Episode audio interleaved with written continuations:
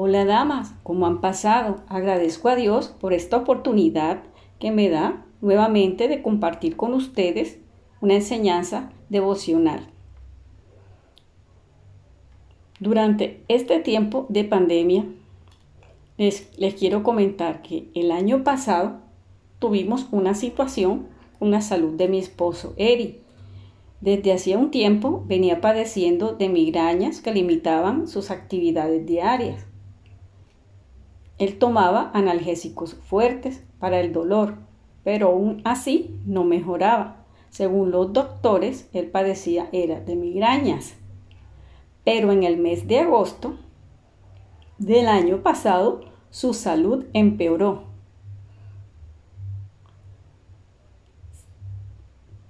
tomando calmantes más fuertes.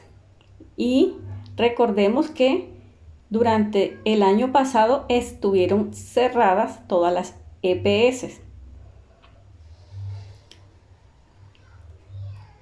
Me daba mucho pesar verlo así y empecé a clamar a Dios para que nos ayudara con todo esto? Pues no me gustaba verlo así. Y él respondió a través de su palabra en el Salmo 9. Él respondió mis oraciones. Veamos el Salmo 9, versículo 10. En ti confiarán los que conocen tu nombre por cuanto tú, oh Jehová, no desamparaste a los que te buscaron. Dios obró de manera sorprendente. Pudimos ir a un centro particular donde le diagnosticaron glaucoma de ángulo cerrado y presión ocular muy alta. Y empezaron a realizarle exámenes más profundos por la gravedad del caso. Pero el Señor fue propicio, dándonos los recursos que necesitábamos, usando a familiares y a nuestros amigos más cercanos. Él tomó el control de toda esta situación y pude ver la manifestación de su poder en nuestra vida, abriéndonos camino durante todo este tiempo. También Él ha sido fiel, dándonos lo necesario para nuestro sustento. Posteriormente, acudimos a nuestra EPS y nos atendieron. Gracias a Dios, la atención fue muy buena y autorizaron todos los procedimientos y exámenes. Finalmente, en el mes de noviembre, vimos su respuesta oportuna. Fue operado del ojo derecho que estaba más afectado, viendo siempre su fidelidad. Y también él día a día animándome a través de su palabra, contestando mis oraciones acercándome a Él, como lo dice su palabra en Hebreos 4:16.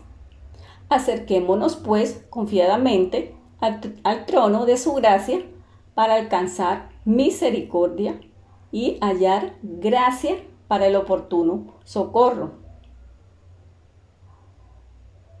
Nuevamente, volvamos al libro de los Salmos en el capítulo 37 en los versos 4 y 5. Me sigue enseñando que confíe en Él. Veamos el verso 4. Me dice, deleítate a sí mismo en Jehová, y Él te concederá las peticiones de tu corazón. Veamos el verso 5. Encomienda a Jehová tu camino y confía en Él y Él hará Ahora, damas, hagamos una reflexión.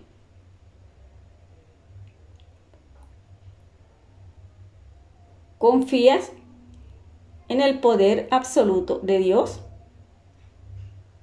¿Vamos ante Él confiadas para el oportuno socorro o actuamos en nuestras fuerzas? ¿Nos deleitamos en Dios a través de su palabra? ¿Estamos buscando su refugio día a día? Recuerda que Dios es soberano y Él tiene el control de todo.